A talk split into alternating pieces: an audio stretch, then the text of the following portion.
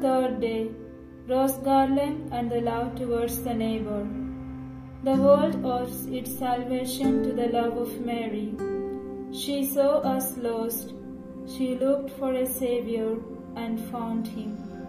She offered him to us, sacrificed on the altar of the cross. And she wanted to be our co-redemptrix, together with her Son, in this sacrifice. Because of this love, she deserved to be called Mother of all the living. Let us pray.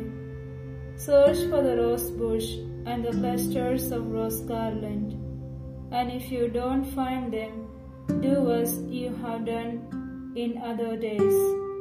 Without wasting time, go to meet the beautiful and amiable gardener and ask her to plant the rose bush, and you cooperate.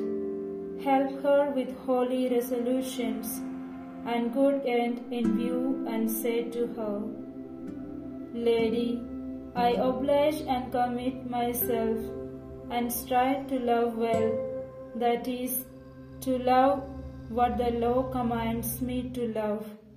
I want to love what God loves in me, in my neighbors and the things that are for my use and service. What God loves, I love. I abhor in myself, in my neighbor, and in all other creatures what God abhors.